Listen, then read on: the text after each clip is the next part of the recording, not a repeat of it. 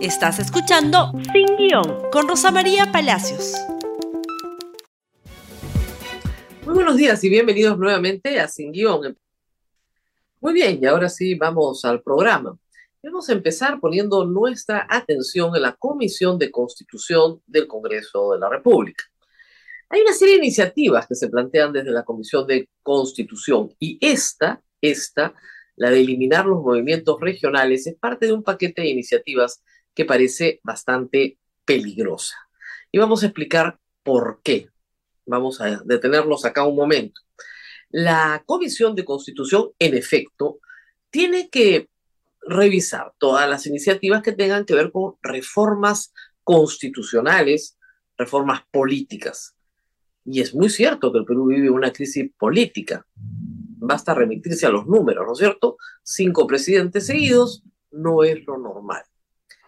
El Congreso debería hacer, por tanto, una sincera preocupación por rescatar la institucionalidad, por fortalecer las instituciones políticas y por hacerlas más representativas, más transparentes, más justas, más competitivas, ¿verdad?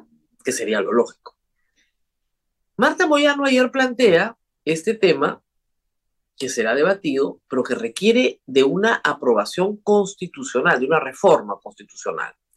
Porque los movimientos regionales están en la constitución y están en la vida política del país. La respuesta de los movimientos regionales a su posible desaparición apareció ayer en un comunicado en este Twitter. Los movimientos regionales denunciamos el intento de reforma constitucional del Congreso que atenta contra el derecho fundamental de la persona a la participación a la vida política. No los pueden ganar en la cancha y prefieren eliminarlos desde sus deslegitimadas curules. Y como ustedes verán en el comunicado, hay decenas de movimientos regionales que han firmado como parte de la Asociación de Movimientos Regionales del Perú. En el Perú tenemos partidos políticos nacionales que tienen representación parlamentaria, que son los que hacen las leyes en el Congreso, y movimientos regionales que participan básicamente en elecciones regionales y en elecciones provinciales y distritales para las alcaldías. Son muy fuertes en elecciones locales, mucho más fuertes que los partidos nacionales, que están muy desprestigiados justamente por sus desempeños en el Congreso o por sus desempeños en la presidencia de la República cuando logran ganar la presidencia de la República. ¿Qué tenemos que hacer entonces? ¿Matar a los movimientos regionales para que no compitan? ¿Para que los partidos nacionales no tengan competencia? ¿O fortalecer a los movimientos regionales para que sean el embrión de, en alianza, posibles iniciativas nacionales? Esto lo único que parece ser es un despropósito. La justificación es que así se fortalece al Partido Nacional no se fortalece al Partido Nacional, se obliga al político local a afiliarse a un partido nacional. Se obliga. Sin más justificación que tú tienes que pasar por la cúpula de nuestro partido para ser nuestro candidato. Y eso es algo que es innegociable para la mayoría de movimientos regionales, que no quieren negociar con una cúpula que está en, que está en Lima. Así de simple. Y así de peligroso. Porque esto es parte de un paquete de reformas, reitero, que el Perú sí necesita, pero no necesita lo que está haciendo la Comisión de Constitución. Este es un primer caso. Veamos el siguiente, por favor. ¿Qué tenemos acá? La reelección de alcaldes y gobernadores. Pero estamos viendo entonces que no van a ser ¿no es cierto?, los alcaldes y gobernadores de movimientos regionales, sino van a ser los alcaldes y gobernadores de los partidos nacionales. Porque primero les consigo la reelección y después elimino la competencia. Y eso también, esta reelección de alcaldes y gobernadores, también necesita reforma constitucional, 87 votos en dos legislaturas. Y no estarían poniendo esto tan rápidamente si el tema del bicameralismo no los hubieran malentonado. Y a mí me preocupa de verdad, seriamente, que esta sea el tipo de reformas que cree la Comisión de Constitución son las que el Perú necesita. Mientras hay otras que quiere eliminar y que sí son las que el Perú necesita. Lo siguiente, por favor. ¿De qué estamos hablando? postergan votación de contrarreforma sobre las elecciones primarias. Esto fue la semana pasada, el 7 de noviembre, pero hoy, hoy se presume que se va a votar la contrarreforma sobre elecciones primarias. Y en este contexto es gravísimo. ¿Por qué? Porque las elecciones primarias, como lo, sé, lo he explicado, lo único que hacen es garantizarnos a nosotros los electores tener una mejor selección de candidatos al Congreso y de candidatos a la presidencia. Es la única reforma importante aprobada en los últimos cuatro años, la única que realmente puede hacer un cambio. Los que se oponen a ella y explican por qué se oponen, lo que me sorprende siempre de oír sus explicaciones es que no tienen ni idea en qué consisten, porque sus objeciones no tienen nada que ver con lo que dice la norma. He escuchado a gente decir, nos van a llevar a un montón de gente al partido para votar contra nuestro partido escogiendo los peores candidatos. ¿Qué? Nadie va a ir a tu partido a votar. Los 25 millones de peruanos que estamos en el padrón electoral vamos a ir a votar todos a nuestros colegios, a nuestros locales electorales de siempre. Todos. Y con nuestro voto tienes un voto por presidente y un voto por parlamento. No tienes nada más. Vamos a formar las listas de aquellos que consideramos son los mejores para ser escogidos no la cúpula del partido, no un sistema de delegados que en realidad no ha delegado nadie, que no son más que 20 o 30 personas de un comité que maneja a su discreción el dueño del partido, el dueño de la franquista o el jefe de familia. Porque los partidos en el Perú son clanes familiares, son caciques, ¿no es cierto?, que se han alzado con un club de amigos. Esto es una revolución tener las pasos para el Perú y una revolución que nos permite hacer un cambio real para no tener el Congreso que tenemos. Y eso es lo que quieren evitar. Y miren ustedes cómo se engarzan, ¿no es cierto? Elimino los movimientos regionales. Solo tengo partidos nacionales. Mis gobernadores y mis alcaldes se reeligen perpetuamente, no, ellos una vez. Mis congresistas se eligen perpetuamente, pero además elimino las pasos. Yo, con mi sistema de delegados, sigo manipulando la elección primarias, abiertas, simultáneas y obligatorias. Esa tiene que ser la lucha. Esa tiene que ser la lucha. Eso no lo podemos perder, porque ya se aprobó el 2019. Ya se aprobó, ya es ley. Evitaron que se apliquen por la pandemia. Ya no hay pandemia.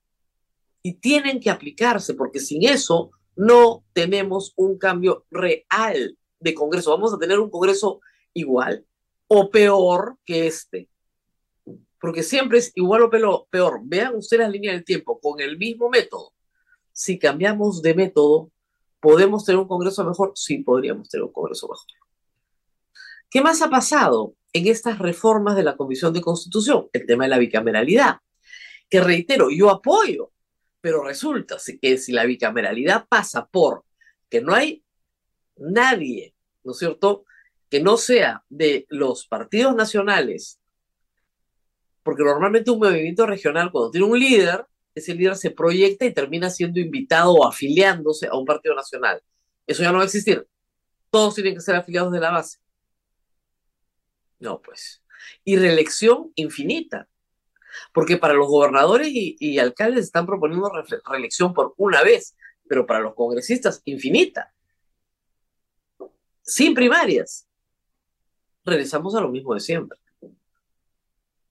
regresamos a la misma de siempre. Tenemos una contrarreforma electoral en el Perú. El bicameralismo yo sí creo que es una muy buena reforma para el Perú. ¿Por qué? Porque va a generar un adecuado balance de poder entre ejecutivo y legislativo. La bicameralidad divide el poder del Congreso en dos cámaras que tienen orígenes diferentes, partidarios y territoriales. Y que esa correlación de fuerzas en cada cámara tiene que generar a su vez un consenso, que es muy difícil, sobre todo para hacer el mal. una sola cámara, una sola cámara se pone más rápidamente de acuerdo. Reparte favores, regala leyes, regala bonos y todo lo demás. Y hablando de bonos, ¿qué sigue, por favor? No, todavía no tenemos eso. Lo que sigue es la pausa, ¿verdad? Muy bien, vamos a la pausa Samsung, dejando claro esta preocupación. Lo que hay en la Comisión de Constitución es una contrarreforma electoral. La bicameralidad los ha envalentonado porque han conseguido 93 votos. Entonces quieren reformar la Constitución dos veces. Dos veces. Una para que no haya movimientos regionales que están en la Constitución. Y otra para la reelección de gobernadores y alcaldes, que tiene sus pros y sus contras, pero no dentro de este paquetito. Este paquetito huele mal, porque además se quieren tirar las pasos. ¿Quieren aprobar lo que quieren aprobar? No toquen las pasos. No toquen las pasos. Y ahí podemos, creo yo, el país lo, comenzar a lograr un consenso. Muy bien, ¿qué más tenemos, por favor? Tenemos la pausa Samsung.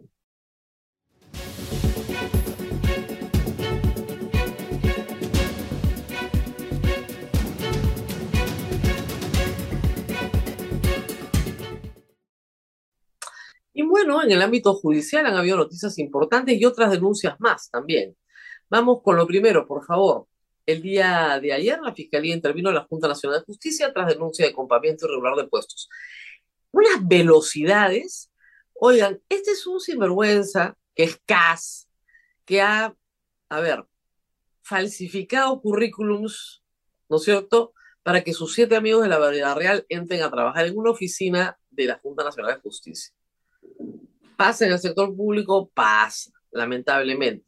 Estas personas tienen que ser separadas, desplazadas, canceladas sus contratos, porque evidentemente no puede ser que seis sean abogados del mismo chifa, ¿no es cierto? O seis sean abogados del mismo gimnasio. Y una vez que esto suceda, se les sigue una investigación penal para ver si han cometido el delito de falta de declaración de un documento administrativo, porque los documentos que se presentan para estas órdenes de servicio tienen carácter de declaración jurada. Eso es. Punto. ¿Eso tiene algo que ver con la destitución de los miembros de la Junta Nacional de Justicia? No. Pero ya Patricia Chirinos y su compinche Patricia Benavides, inmediatamente, investigación. ¿Se dan cuenta? En fin.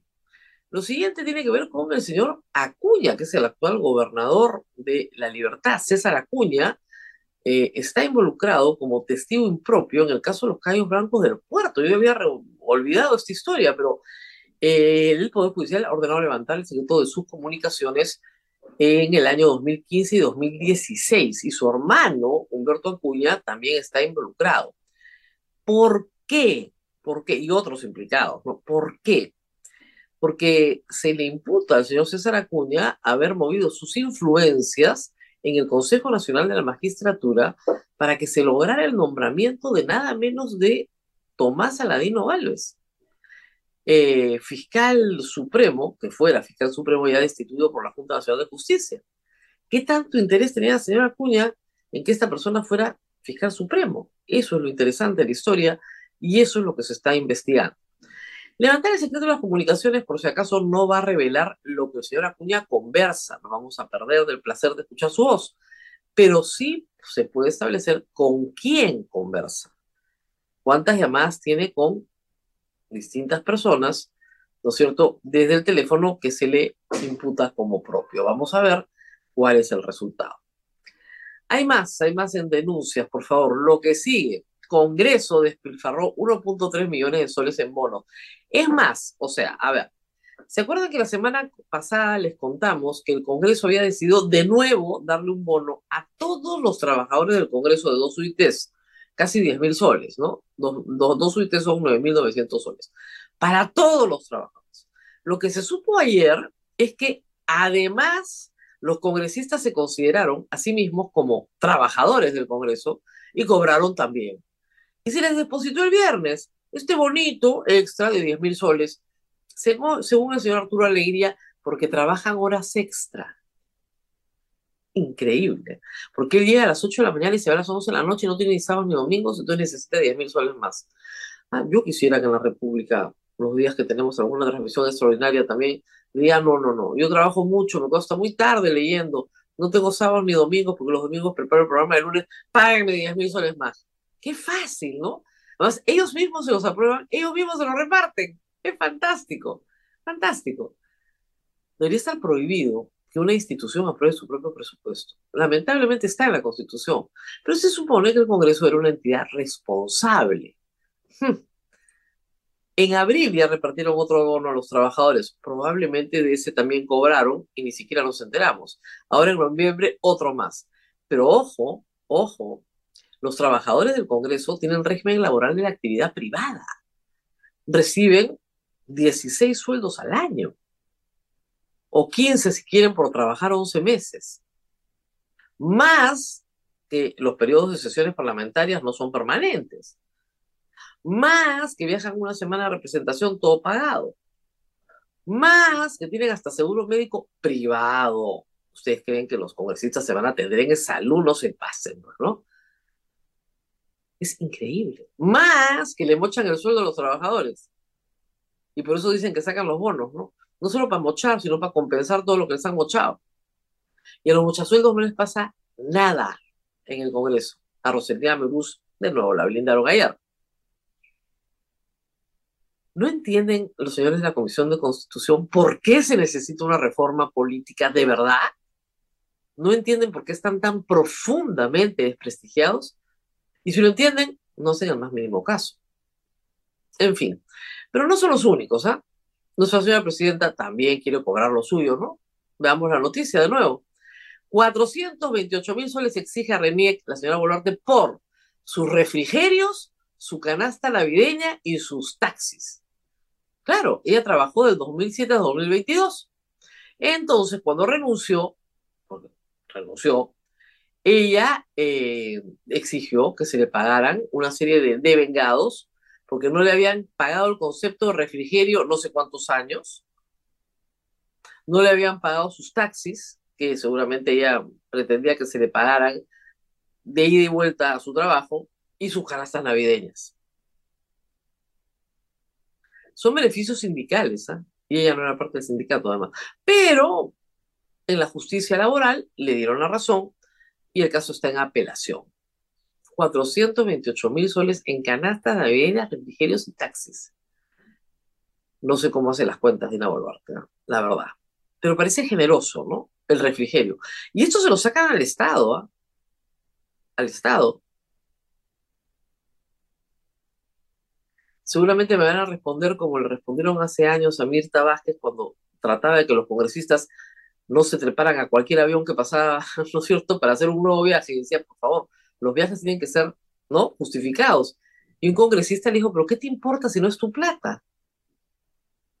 Y la respuesta de ella fue la misma que la mía, tampoco es la tuya, es la de todos los peruanos. Y el Congreso sigue gastando y la señora presidenta quiere su parte de todas maneras, porque no se va a ir con las manos vacías del Estado. Impresionante. Muy bien, así están las cosas en el Perú. Nos tenemos que despedir. Conmigo es todo por hoy. Nos reencontramos nuevamente el día de mañana. Hasta pronto. Chao, chao. Gracias por escuchar Sin Guión con Rosa María Palacios. Suscríbete para que disfrutes más contenidos.